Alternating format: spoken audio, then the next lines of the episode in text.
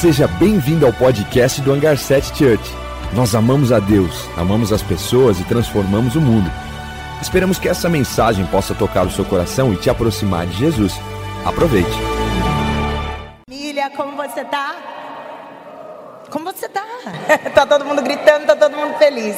Que bom estar aqui junto com vocês. Quem ama que Jesus é um Deus de segunda chance? Deus é um Deus de segunda. Ele nos deu novas chances, né? Então, para você que nem lembrava que amanhã é dia dos namorados, eu tenho uma segunda chance para você passar na store, comprar um livro bonito aí para o seu noivo, namorada, seu marido, para sua esposa, invista na vida deles, vai ser uma bênção. Temos Bíblias lindas ali para você né, devocionais aí. Quem sabe a, a, família aí tá meio, sei lá, né? Aí você dá um devocional para essa mulher acordar de manhã e já lê a palavra de Deus. Fala, ufa, quem vai colher é você, viu? Você compra um livro para sua mulher, ó, livres e poderosas. Quem vai colher é você. A mulher vai ficar cheia do Espírito Santo, amém? E esse nosso Deus de segunda chance também te deu uma segunda chance para você vender mais um bloco, dois, três de pizza aí para o mês que vem. É, eu tenho uma notícia que ao mesmo tempo ela é boa e ao mesmo tempo ela é triste, assim, difícil. Mas é, eu vou compartilhar com a igreja porque semana passada eu pedi oração e terça-feira o Senhor levou para si o nosso querido Luiz. A gente tem orado há alguns anos pelo Luiz, da Tânia, por essa família que a gente ama. E essa notícia é triste porque a gente vai ficar com saudade, porque era um homem de Deus, uma família maravilhosa aqui da nossa igreja. Mas ela é muito feliz porque o Luiz descansou de toda a dor que ele estava enfrentando, um câncer, mas ele descansou. E quando a gente visitava ele, a gente saía mais encorajado do que a gente chegava lá. A gente chegava lá para encorajar a família e a presença de Deus estava naquela casa e a gente saía tão encorajado, tão cheio da presença de Deus. E ele falava assim: Eu vou para a glória, eu vou ver Jesus. E a última vez que a gente esteve lá, a gente tomou ceia junto e ele ceou com a gente. Ele levantava o copinho da, do vinho dele, do suco de uva, cantando, adorando, agradecendo a Deus. E ele falava assim: Eu já estou meio longe assim, eu me sinto um pouco distante. Jesus está me chamando. Então, ela é alegre, porque quem ama Jesus, quem entregou sua vida a Jesus, não tem dúvida da vida eterna. E eu quero que você viva essa realidade. Eu quero que você viva. Eu entreguei minha vida a Jesus. Eu amo Jesus. Ele me salvou de toda condenação, de todo mal. Ele me salvou não apenas para essa vida, porque confiar em Jesus apenas para essa vida é muito pouco. Ele cuida de nós nessa vida, mas confiar em Jesus para uma vida eterna com Ele é maravilhoso. E a gente estava ali no velório, no enterro. A presença de Deus estava lá, gente. A alegria e o consolo do Espírito Santo estava lá. Então, é muito bom servir a Jesus. É muito bom ter certeza para onde nós vamos, que estamos sendo cuidados por Ele. Vamos ficar em pé, vamos agradecer a Deus por essa noite, agradecer a Deus e pedir o consolo do Espírito Santo para a família do Luiz, para a Tânia, os filhos, o Ariel e o Abner.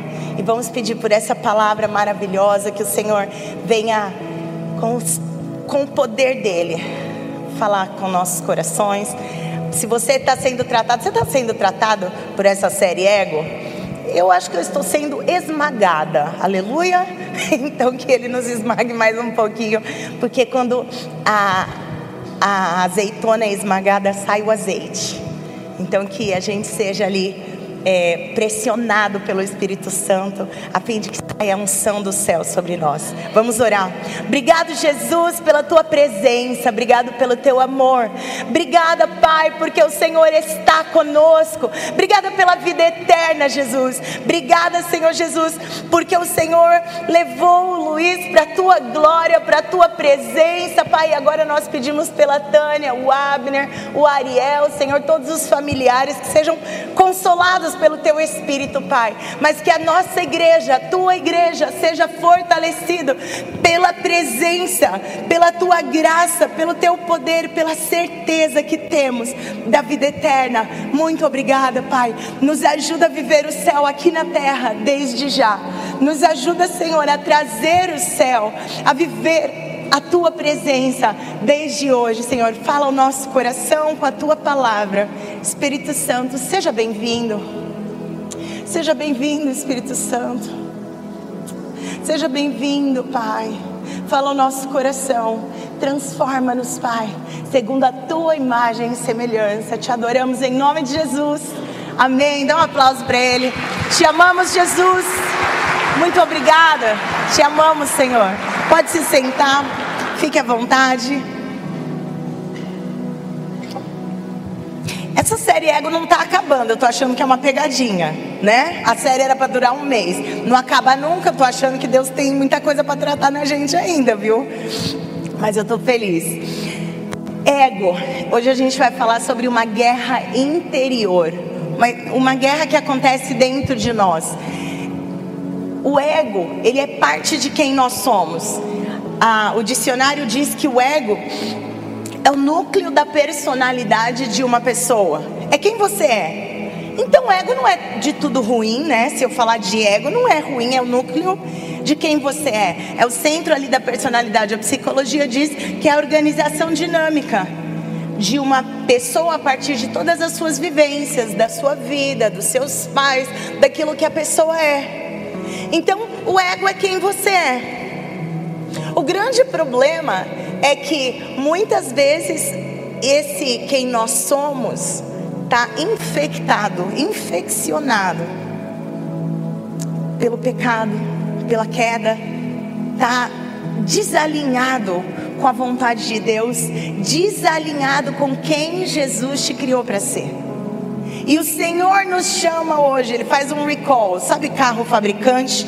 Quando faz o carro e o carro está dando algum problema e o fabricante do carro ele é obrigado a fazer um recall. Então o Senhor está fazendo um recall para nós como igreja, para nós como pessoas. Ei, vamos fazer um recall aqui. Tem que arrumar esse ego aí, tem que alinhar ele com a minha vontade, tem que alinhar ele com o meu querer. Então, vamos aceitar esse recall. Freud, Sigmund Freud diz, fala sobre o superego. Ele fala do ego e ele fala que o superego é tudo é a instância psíquica, né? É a forma em que você pega o ego e inclui ali os valores morais e culturais. É praticamente conduzir o ego levando em consideração o que é moralmente e eticamente aceito. Então, quando você cresceu, quando você foi educado ali pelos seus pais, ou tios, ou avó, alguém te ensinou que você deveria pedir por favor, pedir desculpa, você deveria é, honrar os mais velhos, respeitar, você não deveria responder à sua professora, e isso faz parte da educação. Então, o nosso superego, é, ele, ele é de tudo algo bom. Né? Nós precisamos ser realinhados com o que é bom. Só que muitas vezes a gente não consegue, né? Minha mãe me ensinou direitinho, mas eu fui para outro lado. Minha mãe, meu pai me educou, mas na hora do vamos ver, eu dou uma então, o que a gente, o que acontece dentro de nós, nós somos feitos de três em um. Nós somos feitos do espírito, da alma e do corpo. Os médicos podem explicar que a primeira coisa que acontece dentro de nós quando existe ali uma, uma gravidez dentro do ventre da mãe, já existe um pequeno ser ali, ainda que não esteja ainda que não esteja formado. A primeira vez que você descobre, ah, eu estou grávida, ainda não existe um coração batendo, mas você sabe que tem alguma coisa ali. Você sabe que o sopro de Deus, o Espírito de Deus, Deus, o próprio Deus soprou vida ali naquele ventre.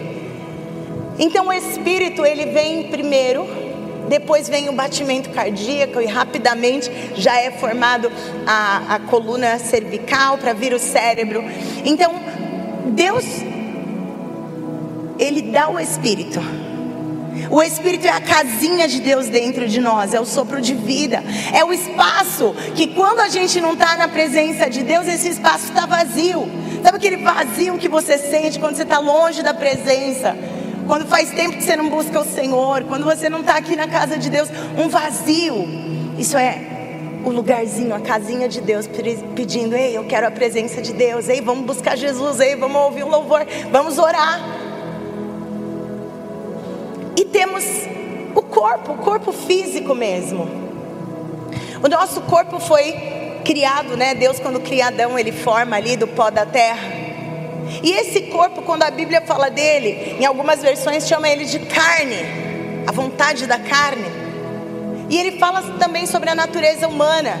É esse corpo, é essa natureza humana que tem uma inclinação para o mal. Desde quando existiu a primeira queda, Adão e Eva, eles caíram da obediência e da graça de Deus e agora eles, a humanidade tem uma inclinação para o mal. A alma é a terceira parte de quem nós somos e é o centro dos nossos desejos, das nossas vontades e das nossas decisões. E eu vou falar hoje sobre essa guerra que acontece entre o espírito e o nosso corpo, ou a nossa natureza humana, ou a nossa carne. E essa guerra que acontece dentro da nossa alma. Aí a cabecinha pira, né? Você fica ali, ai, quando a gente era criança, a gente, bom, não sei quem era criança na minha época, a gente assistia pica-pau, né? Pica-pau tinha o pica-pau anjinho e o pica-pau diabinho e vai, vai, faz. E o pica-pau, não, não faz isso. Tom GR também tinha, né? Desculpa vocês que cresceram com o laboratório de Dexter, nunca serão. Desculpa, nunca, nunca que pena. Entra no YouTube e assiste um pouco de pica-pau. Não, não, assiste a palavra. Gente, essa guerra entre o espírito e a carne, ela é uma guerra viva e acontece dentro de todos nós. Vamos ler um pouquinho de como o apóstolo Paulo explica essa guerra. Ele fala disso em Gálatas 6. Ele fala também em outros é, lugares aí da palavra, mas Gálatas 5, perdão. Vamos ler Gálatas 5 do versículo 16 a gente vai ler até o 26. Vamos junto. Por isso eu digo: vivam pelo Espírito, e de modo nenhum satisfarão os desejos da sua natureza humana. Pois a nossa natureza humana deseja o que é contrário ao Espírito, e o Espírito que é contrário à natureza humana. Eles estão em conflito um com o outro, de modo que vocês não fazem o que desejam. Mas se vocês estão guiados pelo Espírito, não estão debaixo da lei.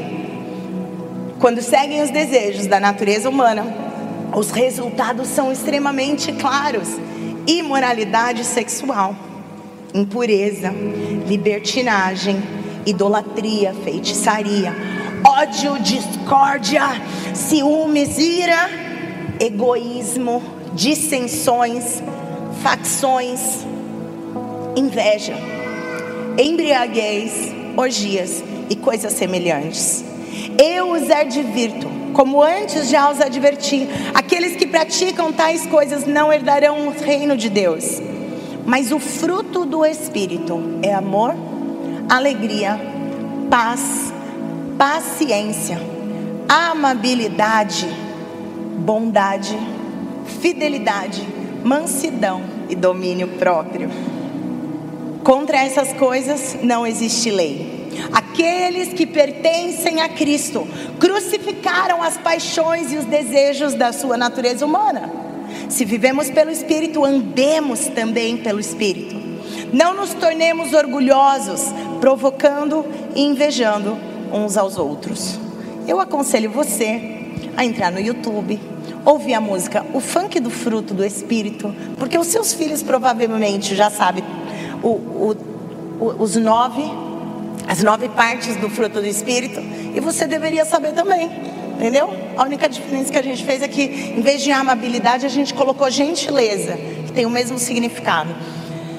Se vivemos pelo Espírito, seguimos os seus passos. É. gente, vamos, vamos seguir aqui, porque ninguém me chamou para cantar, me chamaram só para pregar. Aleluia. A gente vai falar em primeiro sobre o ego desalinhado. Esse texto de Gálatas, ele vai trazer uma, uma lista de situações em que o nosso ego está desalinhado. E porque ele está desalinhado, a nossa carne, a nossa vontade, a nossa natureza humana está inclinada para o que não é bom. e está produzindo, está fazendo obras segundo a natureza humana sem Deus. E essas obras que a Bíblia chama obras da carne ou obras da nossa natureza humana. E a gente vai ler um pouquinho de Tiago. Vamos para Tiago 4:1. Diz assim: De onde vêm as guerras e contendas que há entre vocês? Não vem das paixões que guerreiam dentro de vocês? Gente fala de discussão, de guerra, de, de briga, de contenda. Ele está dizendo aqui: olha, as guerras que acontecem entre vocês, pode colocar qual área da sua vida que existe guerra. Talvez seja dentro de casa, com um filho, ou com a mãe ou o pai, talvez seja no seu casamento com seu cônjuge. Talvez seja no trabalho, sei lá, existem guerras. Talvez em todo lugar que você pisou, você sai brigado. Talvez você não consegue voltar no antigo trabalho, voltar na antiga igreja, voltar no antigo lugar porque você saiu de lá brigado. Tem situações que os familiares têm que fazer dia de Natal separado, porque um não fala com o outro. Então faz Natal de manhã para fulano e fulano e Natal à noite para fulano e fulano. E a Bíblia pergunta assim, ó: de onde vêm as guerras e contendas que existe dentro de vocês, que existe entre vocês? Será que não vem das paixões que, que guerreiam, das paixões que guerreiam dentro de vocês? Será que a guerra externa não está refletindo a tua guerra interna? Será que o que está acontecendo do corpo para fora não tem a ver com o seu ego desalinhado aí dentro? Versículo 14, 15 de Tiago 1. Diz assim: cada um, porém, é tentado pelo seu próprio mau desejo. Tem gente que fala assim: ah, o diabo me tentou. Tá bom, o diabo pode te tentar.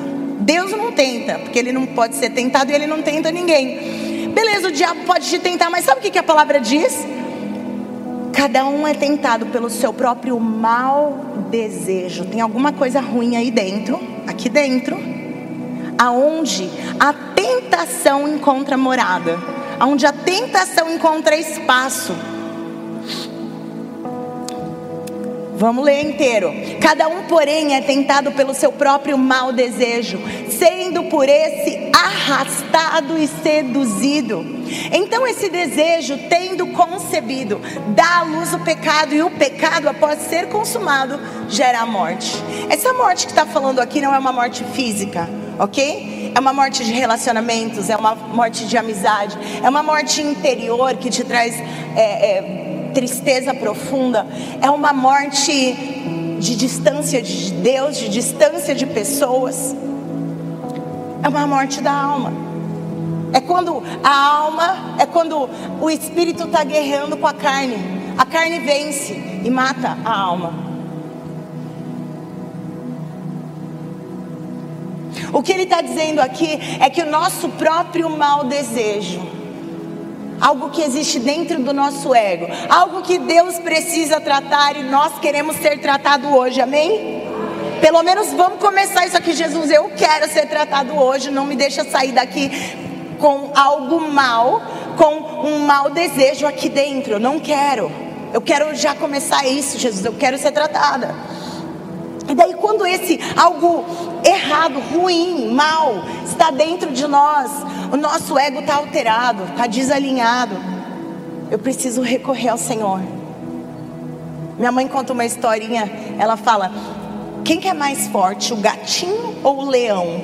Aí todo mundo vai responder: o leão. Aí minha mãe fala: é, não é exatamente o leão, mas é quem você alimenta. Se o que você está alimentando dentro de você é raiva, o que você está alimentando dentro de você é a vontade da carne, a sua natureza humana, é isso que vai ser mais forte. Sabe quando você está conversando com a comadre? Ai, você não sabe, é fulana de tal, não sei o que lá. É. Aí falei, eu já sabia, eu tinha visto o jeito dela olhando para você. Ai, você acredita? É, então eu não falo mais. É por isso que eu não vou mais lá, é por isso que não sei o que lá. Eu não. Não, gente. Isso é natureza humana, isso é coisa desalinhada. Diminui, acalma. o negócio está inflamado, desinflama, abençoa, acalma, seja um pacificador de uma situação. O que você alimenta? Ai, passou por mim e não me cumprimentou. Que raiva, que ódio. Não, alimenta outra coisa.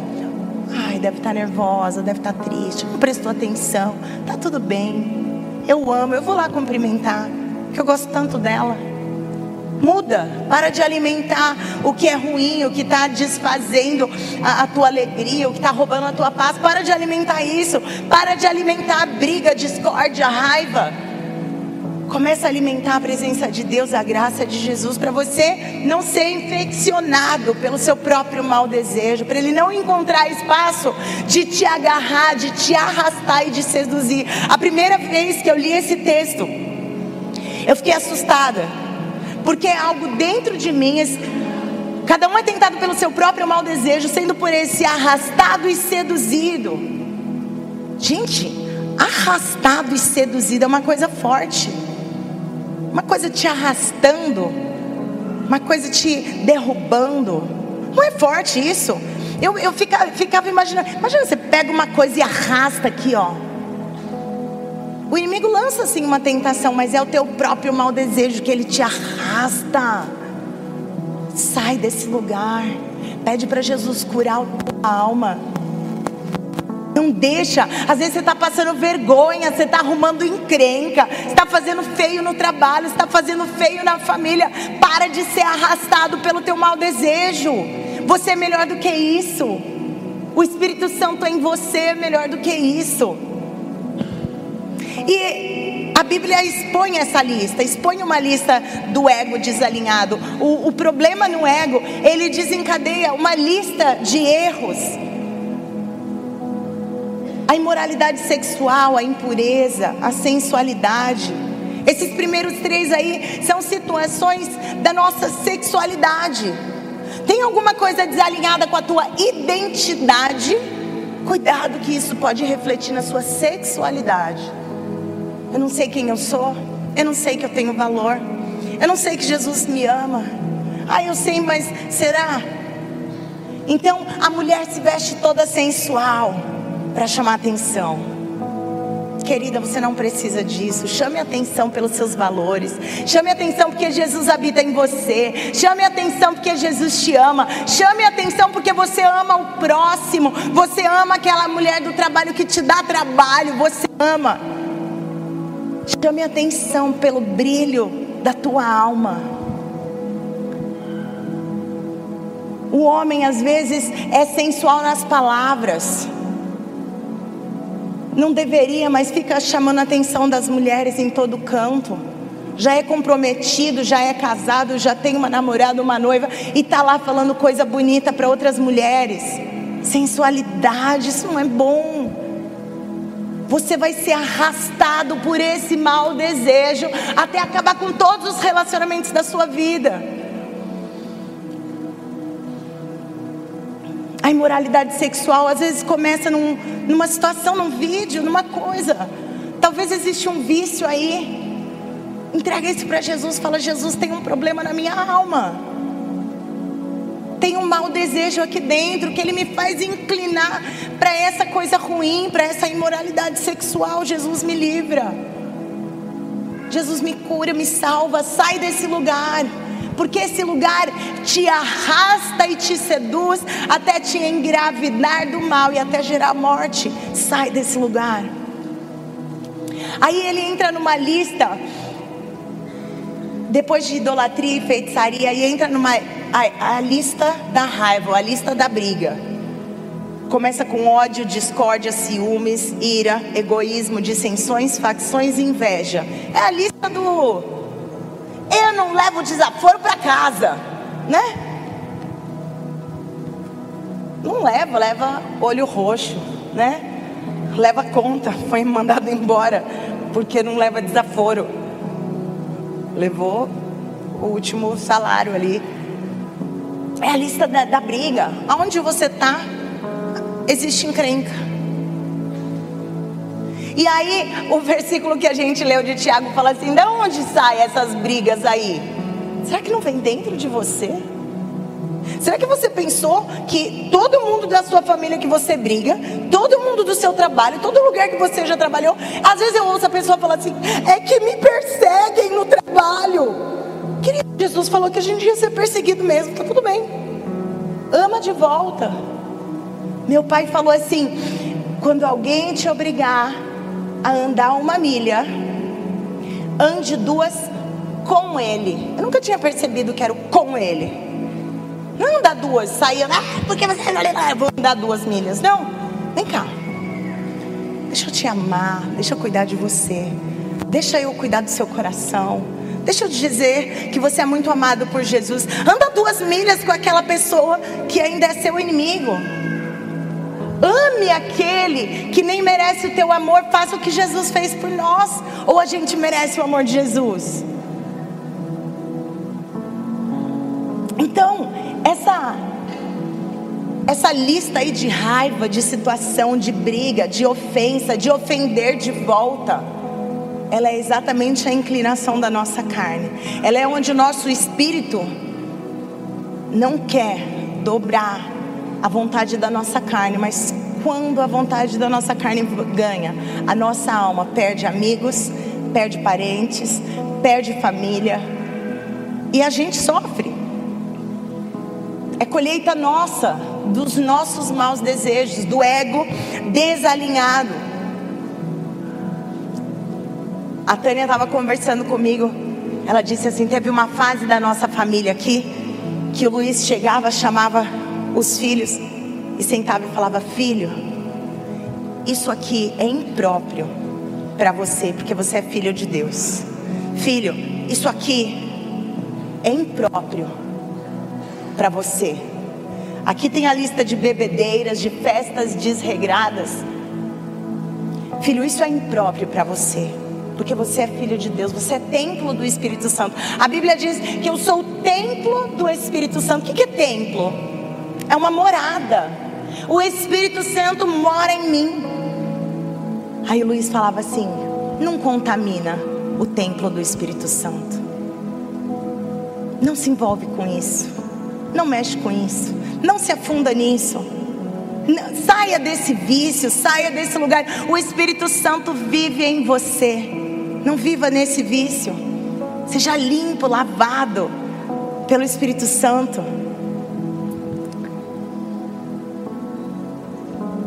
Quando o ego está desalinhado, a gente colhe do que, daquilo tudo que foi arrastado e seduzido e a gente escolhe um pouco de morte.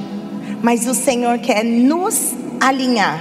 Nos alinhar. Olha o que diz em Tiago 6, do versículo 8 ao 10 mas Ele nos concede graça maior. Você pode ler essa frase comigo?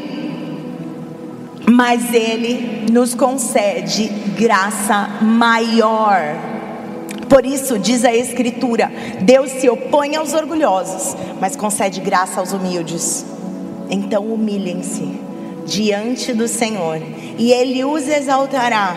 Aproxime-se de Deus, e Ele se aproximará de vocês.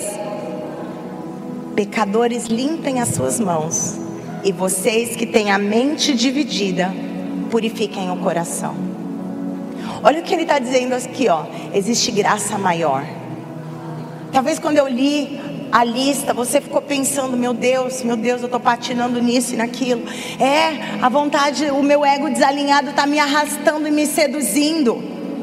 Eu estou vacilando.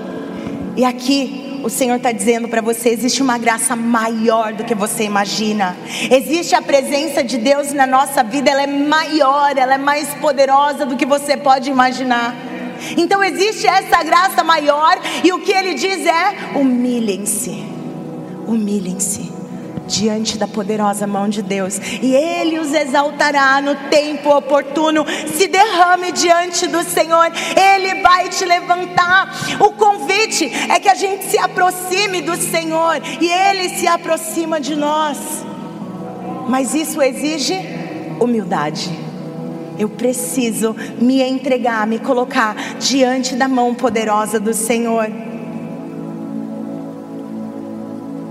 Primeiro passo entenda que existe graça para você e é maior do que você imagina. Existe graça para você. Tem hora que a gente fala, mas Jesus, eu tô nisso de novo. Eu caí nessa de novo, eu vacilei de novo. Eu tô com vergonha, eu não quero confessar, eu não quero chamar o, o piloto da minha nave para dizer isso, eu não quero.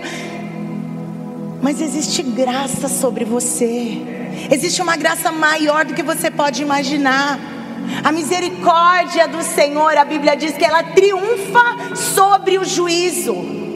Gente, isso é muito poderoso. O juízo, quando é decretado, ele tem que ser realizado. É o juízo. Isso é justo, isso é certo. E o juiz bate aquele martelo. E a Bíblia diz que a misericórdia triunfa, ela vence, ela se torna maior e mais poderosa do que o juízo. O ju juízo de Deus era que a gente deveria perecer pelos nossos erros, pelos nossos pecados, mas a misericórdia triunfou sobre esse juízo que era decretado, dando a nós vida e vida eterna em Deus. O juízo, a graça de Deus caiu sobre nós, isso é uma graça maior. Então, quando eu entendo que existe graça, eu entendo que eu posso me humilhar diante do Senhor e eu preciso me humilhar. Só que para eu me humilhar, eu preciso entender que o orgulho não pode ter espaço em mim. Porque quando alguém fala comigo de algo que eu estou vivendo ou precisa me corrigir, se eu não aceito aquela correção e eu me ponho ali de forma orgulhosa, não, não foi assim. Não, vou te explicar. Não, não é isso. Não, você que entendeu errado. Quando existe orgulho, não existe espaço para se humilhar. E se eu orgulhosamente consigo me explicar de tudo os porquês, eu não tenho nem reconhecimento de que eu preciso melhorar. Sabe na sua vida, no seu casamento, no seu dia a dia, quando alguém precisa falar com você, será que você consegue se humilhar? Será que você consegue falar? É mesmo, eu não entendi. Nossa, me desculpa. Ai, como eu preciso melhorar essa área. errei de novo. Será que você pode dizer isso? Será que você pode deixar mais barato? Minha mãe fala: deixa mais barato. O comerciante, quando ele está fazendo negócio, aí às vezes ele chegou ali e deu um preço, né? Tem aqui uns, uns é, como que é? Vendedor de casa, como chama isso? Esqueci.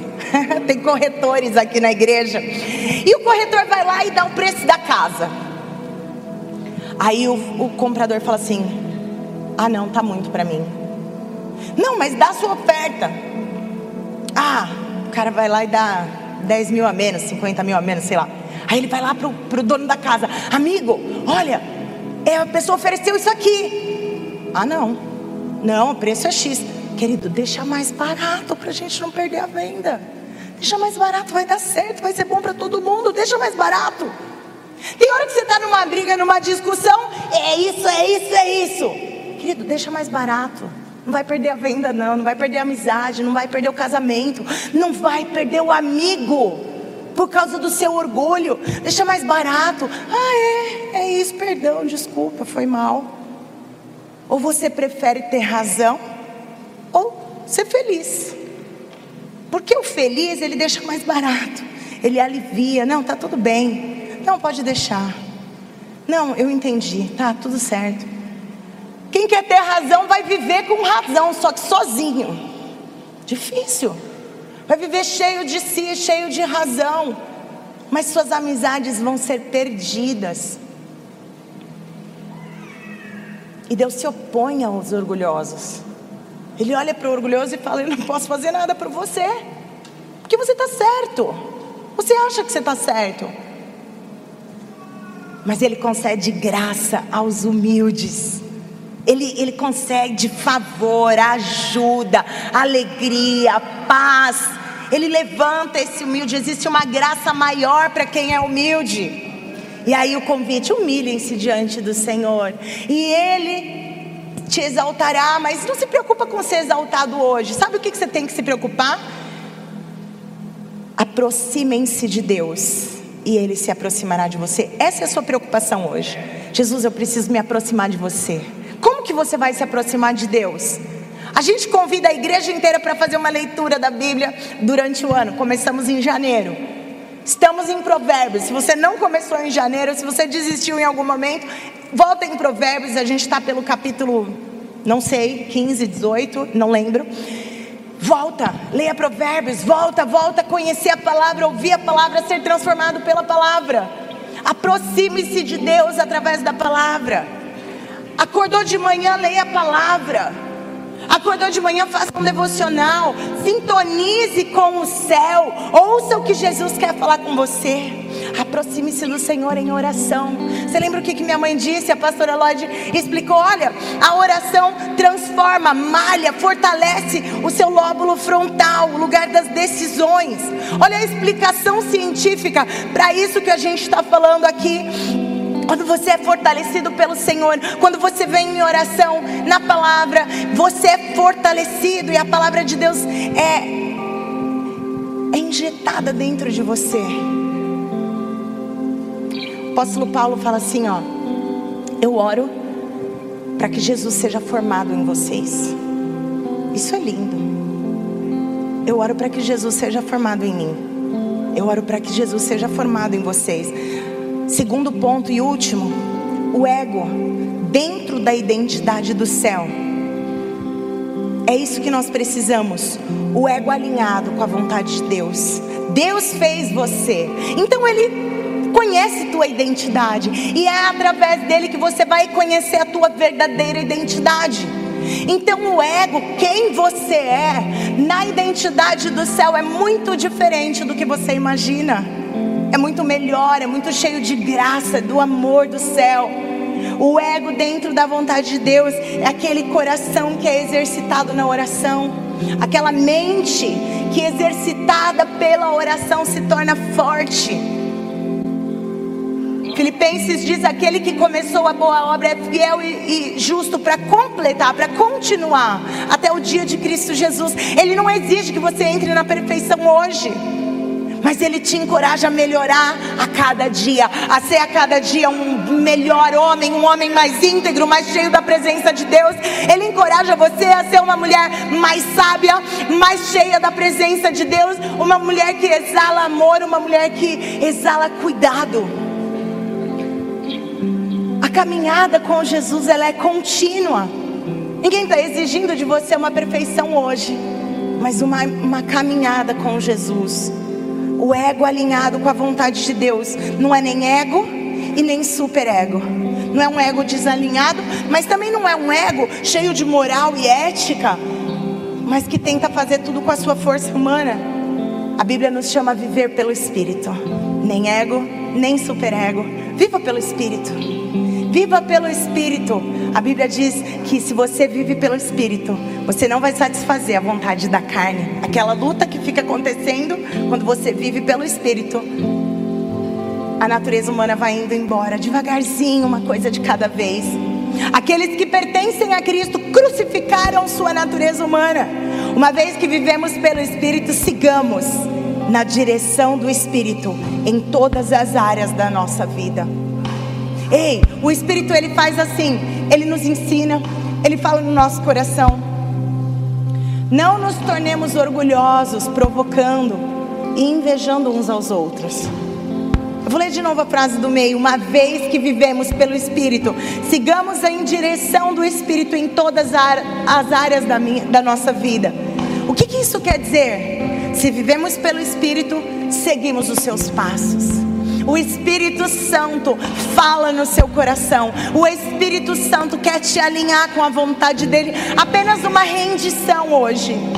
Hoje é isso que Ele quer. Ele quer que você diga: Eu me rendo, Jesus. Eu não quero mais viver da vontade da minha carne. Eu não quero mais viver essa natureza caída, essa natureza humana longe da Tua presença. Eu quero ser alinhado. Eu quero que o meu ego seja na vontade de Deus.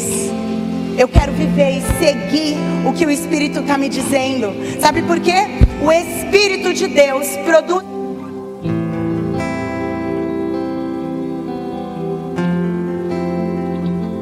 Teria, eu acho. Ah, voltou.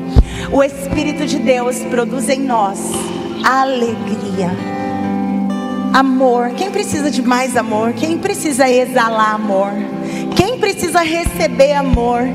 O Espírito de Deus produz esse amor dentro de você. Você vai amar a partir de alguém que já é amado. Você não vai amar porque seu, seu marido te amou, sua esposa te amou. Você vai amar porque você é absolutamente amado pelo Rei dos Reis, pelo Senhor dos Senhores, por aquele que morreu por você. Você vai amar porque você já é amado. Você vai ter alegria, porque existe alegria mesmo em tempos difíceis. Você vai ter paz, porque o Senhor está com você. Ainda que você ande pelo vale da sombra da morte, eu estou contigo. A paz de Jesus habita em nós, porque é um fruto que o Espírito dele produz. Você pode se tornar um pacificador. Você vai ter paciência. Oh glória, eu preciso do fruto do Espírito, que é a paciência. Você vai ter amabilidade, você vai ser gentil. Vai ser fácil te amar, porque você vai ser parecido com Jesus. Gentileza, bondade, você vai ser fiel. Fiel a Deus em primeiro lugar. E depois fiel às pessoas. Você vai ter mansidão. Vai deixar de ser difícil, ríspido, um ogro, uma Fiona. Você vai se tornar manso e humilde como Jesus. Por quê? Porque o Espírito Santo habita em você. Porque você se aproxima dele, você transforma de forma científica o seu cérebro, a sua mente, o seu coração, ao ponto de você se tornar parecido com Jesus, a ponto das suas atitudes, da sua fala ser exatamente e absolutamente transformada pelo Espírito Santo. Você vai ter domínio próprio. Não vai ter nada que vai te arrastar ou seduzir, mas você domina quem você é, você domina aquelas tentações que vêm te acusar, que vêm arrancar os maus desejos e você fala: Não, eu já entreguei isso a Jesus. Eu tenho domínio sobre quem eu sou. Eu tenho domínio. As pessoas não estão. Eu não estou vivendo reativa às pessoas. Ao contrário, eu estou reativa ao que o céu faz em mim e eu posso transbordar nas pessoas. Viva pelo Espírito. Viva guiado pelo Espírito Santo. Romanos diz que todos os filhos de Deus são guiados pelo Espírito de Deus. Não tem como ser filho na sua força própria. Você precisa ser filho para ser parecido com seu pai. Você precisa ser guiado e liderado pelo Espírito Santo. Fique em pé comigo. Vamos orar por isso. Eu quero fazer um convite para você. Que a partir de hoje, você que é filho de Deus, você seja cada vez mais guiado por Ele que você já não dê mais espaço para o seu ego, para a sua natureza humana, para aquilo que é caído, para aquilo que se inclina ao mal, para aquilo que se inclina ao pecado, mas você dê espaço e você se aproxime do Senhor. Se aproxima, chega nele, pede perdão outra vez, chega nele e fala: Jesus, eu quero ser parecida contigo. Jesus, eu não quero ser briguenta, rabugenta, chata. Jesus, eu não quero ser um homem impuro, eu quero ser um homem santo, puro. Vem purificar o nosso coração, vem limpar e sarar a nossa alma. O versículo que a gente leu em Tiago, ele fala assim: pecadores, limpem as suas mãos, e quem tem a mente dividida, purifique o coração. Essa é a nossa primeira oração. Todos nós somos pecadores e não tem um aqui que não que não peca mas nós somos filhos de Deus. Nós podemos nos aproximar, nos humilhar debaixo da sua poderosa mão e alcançar graça maior. Fecha seus olhos comigo, diante dele agora. Você pode se prostrar, ter um coração prostrado, uma mente prostrada, dizendo a ele: Eu me rendo, eu me rendo. Jesus, eu sou pecador. Eu quero que você lave o meu coração, lave as minhas mãos, lave a minha mente se dividir.